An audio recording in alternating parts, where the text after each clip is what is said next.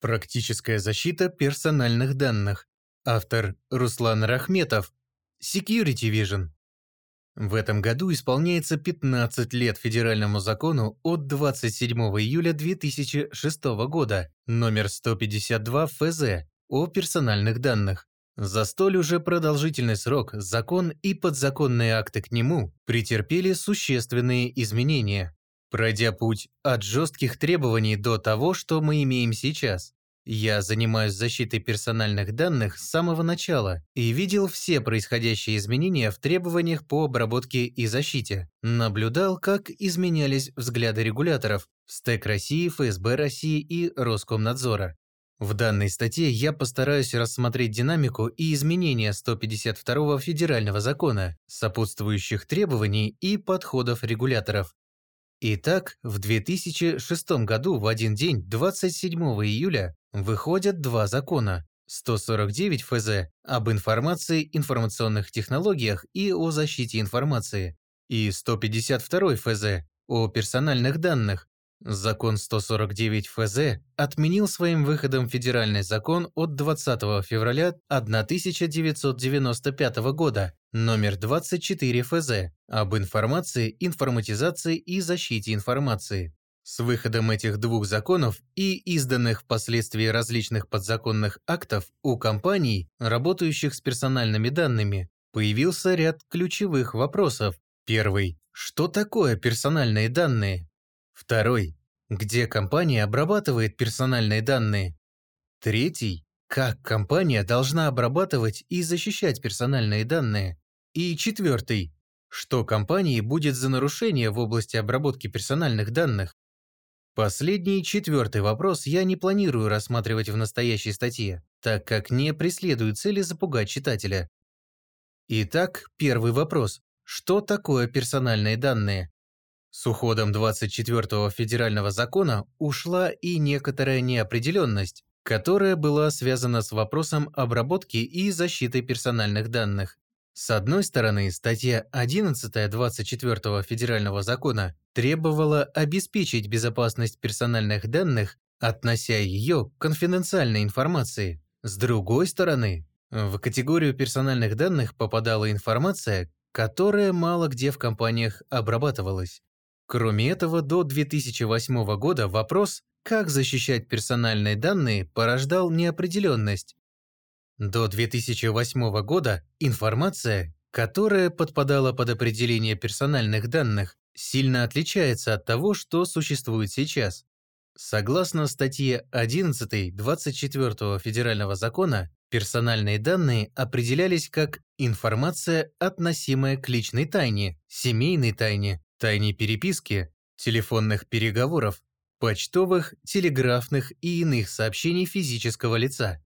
Кроме этого, существовало и до сих пор существует иное определение персональных данных, а именно, согласно пункту 1 Указа Президента Российской Федерации от 23 мая 1996 года, номер 763 о порядке опубликования и вступления в силу актов Президента Российской Федерации, правительства Российской Федерации и нормативных правовых актов федеральных органов исполнительной власти. Это сведения о фактах, событиях и обстоятельствах частной жизни гражданина, позволяющие идентифицировать его личность, персональные данные, за исключением сведений, подлежащих распространению в средствах массовой информации в установленных федеральными законами случаях. Из определений до 2008 года мы видим, что фактически к персональным данным, которые могли появиться у компании, тогда еще отсутствовало понятие «оператор». При определенных обстоятельствах могла быть отнесена личная информация работника, которая содержалась в сообщениях переговоров работников компаний, Учитывая существовавшее определение персональных данных, позицию компании, что рабочее оборудование должно использоваться работниками только для исполнения служебных нужд, а также отсутствие общедоступных требований по защите персональных данных, компании зачастую не проводили работ по защите персональных данных. Определение персональных данных, которое появилось в 152 федеральном законе, существенно отличалось от того, что было до этого. Определение гласило Персональные данные – это любая информация, относящаяся к определенному или определяемому на основании такой информации физическому лицу, субъекту персональных данных, в том числе его фамилия, имя, отчество, год, месяц, дата и место рождения, адрес, семейное, социальное, имущественное положение, образование, профессия, доходы, другая информация. Как видим, новое определение задавало более широкую область того, что подпадает под понятие персональных данных. В область действия закона, требований по обработке и защите персональных данных, попадали все компании и зачастую индивидуальные предприниматели, действовавшие на территории Российской Федерации.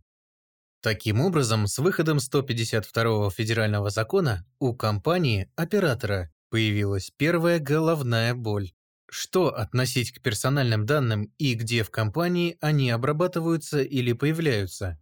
В самом начале становления процесса контроля персональных данных Роскомнадзор в лице Россвязь Охранкультуры, а впоследствии Россвязь Комнадзора рассматривал и пытался применить практику, которая была сформирована по аналогичному вопросу в Евросоюзе. Первое. Дополнительный протокол к Конвенции о защите частных лиц в отношении автоматизированной обработки данных личного характера, о наблюдательных органах и трансграничной передаче информации. Второе. Директива Европейского парламента и Совета Европейского Союза о защите физических лиц при обработке персональных данных и о свободном обращении таких данных. Третье. Директива Европейского парламента и Совета Европейского Союза об универсальных услугах и правах пользователей в отношении сетей электронных коммуникаций и услуг. Четвертое. Директива Европейского парламента и Совета Европейского Союза в отношении обработки персональных данных и защиты конфиденциальности в секторе электронных средств связи. Директива о конфиденциальности и электронных средствах связи. Компании же в целях минимизации издержек, связанных с процессом обработки и защиты персональных данных, прибегали к различным ухищрениям, от попыток подвести все персональные данные, кроме специальных и биометрических, под категорию общедоступных до попыток скрытия, кроме кадров и бухгалтерии, процессов, в ходе которых происходит обработка персональных данных. Опустив вопросы, как развивалась мысль, что следует относить к персональным данным в 2008 году, перенесемся в июль 2011 года, когда федеральный закон от 27 июля 2011 года номер 261 ФЗ о внесении изменений в федеральный закон о персональных данных изменил понятие персональных данных. Внесенное определение продолжает действовать до сегодняшнего дня. На апрель 2021 года, согласно части 1 статьи 3 152 Федерального закона, персональные данные – это любая информация, относящаяся к прямо или косвенно определенному или определяемому физическому лицу, субъекту персональных данных. Как мы видим, определение, которое существует сегодня, имеет очень широкое толкование, и под него при большом желании можно подвести много чего. Позиция юристов в данном вопросе зачастую опирается на комментарии к 152 федеральному закону, которые сформулированы следующим образом. Если данные позволяют выделить некоего индивида из множества лиц, использовать в отношении него особую модель взаимодействия, то такое лицо является определяемым, а соответствующая информация – его персональными данными. С таким подходом мне пришлось столкнуться в ряде крупных организаций, относящихся к различным сферам деятельности. Каждый волен принять его или искать свой уникальный подход. Однако, как показала практика, с такой позицией на сегодняшний день согласны проверяющие в лице представителей Роскомнадзора. Один из вопросов, который зачастую упускается многими компаниями из виду, это использование интернет-сервисов для сбора аналитических данных на сайтах и или в мобильных приложениях, например, Яндекс.Метрика, Google Analytics, AppFlyer и так далее. Данный подход позволяет отнести указанные сведения к персональным данным. Без указания имен компаний можно сказать, что указанная практика преследуется Роскомнадзором на протяжении нескольких лет. Проработка подобного вопроса позволит компании избежать или принять риск, связанный с еще одним требованием 152 федерального закона, а именно с трансграничной передачей персональных данных и требованием о записи, систематизации, накоплении, хранении, уточнении, обновлении, изменении, извлечении персональных данных граждан Российской Федерации с использованием баз данных, находящихся на территории Российской Федерации. Часть 5 статьи 18 152 Федерального закона. После того, как мы определили, по какому критерию или методике следует относить те или иные данные к группе персональных, необходимо учесть еще один важный аспект, а именно, какие группы или категории персональных данных бывают. Забегая вперед, скажу, что чем корректнее компания определит, какие группы или категории персональных данных в ней обрабатываются и каков их набор, тем правильнее и законнее потом выстроится система их защиты. Согласно положениям 152 федерального закона, все персональные данные подразделяются на следующие группы или категории. Первая. Специальная категория персональных данных. Часть 1 статьи 10 152 федерального закона. Это персональные данные, касающиеся расовой, национальной принадлежности, политических взглядов, религиозных или философских убеждений, состояния здоровья, интимной жизни. Необходимо добавить, что определение специальной категории персональных данных пункта 1 статьи 10 152 Федерального закона не содержит исчерпывающий набор персональных данных, относимых к ней, так как в части 3 статьи 10 152 Федерального закона добавляется еще один вид. Это персональные данные о судимости, Обращаю на это внимание, так как в дальнейшем указанный вид персональных данных пропадает из другого, но не менее важного, нормативно-правового акта, регулирующего обработку персональных данных. Я говорю про постановление правительства Российской Федерации от 1 ноября 2012 года, номер 1119, об утверждении требований к защите персональных данных при их обработке в информационных системах персональных данных. Данное упущение впоследствии может существенно повлиять на требования к создаваемой системе защиты персональных данных. Второе. Биометрические персональные данные. Часть 1 статьи 11 152 Федерального закона. Это сведения, которые характеризуют физиологические и биологические особенности человека, на основании которых можно установить его и которые используются оператором для установления личности субъекта персональных данных. Так сложилось, что Роскомнадзор за время своего существования несколько раз существенно менял свое мнение относительно того, что относить к биометрическим персональным данным. Так, в начале действия 152 федерального закона были попытки представителей контролирующего органа отнести данные кадрового учета, а именно фотографии с данными работников, указанными в форме Т2, к биометрическим. Различное толкование того, что является биометрическими персональными данными, привело к тому, что в 2013 году Роскомнадзор совместно с группой экспертов разработал и опубликовал документ, в котором разъяснял свою позицию в данном вопросе. Разъяснение Федеральной службы по надзору в сфере связи, информационных технологий и массовых коммуникаций от 30 августа 2013 года. Разъяснение по вопросам отнесения фото, видеоизображений, дактилоскопических данных и иной информации к биометрическим персональным данным и особенности их обработки.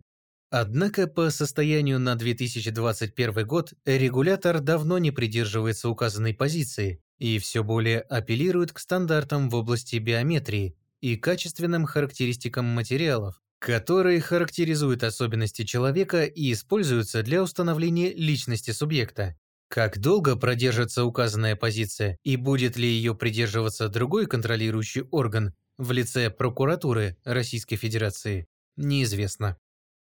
На мой взгляд, наиболее правильная позиция – придерживаться определения данного в 152 федеральном законе, в котором ни о каких стандартах или допущениях не говорится. Третье. Общедоступные персональные данные – это персональные данные с письменного согласия субъекта персональных данных, включенные в общедоступные источники персональных данных. В общедоступные источники персональных данных могут включаться фамилия, имя, отчество, год и место рождения, адрес, абонентский номер, сведения о профессии и иные персональные данные, сообщаемые субъектом персональных данных.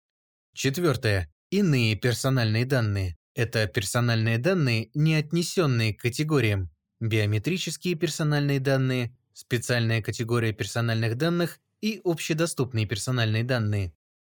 После того, как мы поняли, что такое персональные данные и на какие категории или группы они подразделяются, добавим два дополнительных критерия из постановления правительства Российской Федерации от 1 ноября 2012 года номер 1119 об утверждении требований к защите персональных данных при их обработке в информационных системах персональных данных, которые также должны быть учтены при последующих работах Первое. Чьи персональные данные рассматриваются? Субъекта, являющегося работником в положениях постановления 1119 сотрудником компании.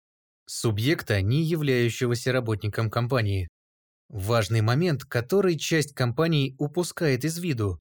Сейчас распространена практика, когда компания выводит часть процессов обслуживания IT-инфраструктуры или отдельных средств или систем охрану, обслуживание инженерных систем и так далее, на обслуживание или поддержку в сторонней компании, в частности в дочерние зависимые общества. При этом зачастую игнорируя или забывая тот факт, что дочернее зависимое общество данной компании является другим юридическим лицом. А значит, по закону персональные данные работников дочернего общества, обрабатываемые в компании, подпадут под категорию персональные данные субъектов, не являющихся работниками компании. Второе. Объем обрабатываемых персональных данных, записей. До 100 тысяч. Свыше 100 тысяч. Формально в постановлении 1119 есть еще один критерий объема, без указания количества объема. Однако эта категория относится к очень узкой группе и в рамках проводимых работ по второму вопросу, где компания обрабатывает персональные данные, введение данного критерия скорее усложнит работы.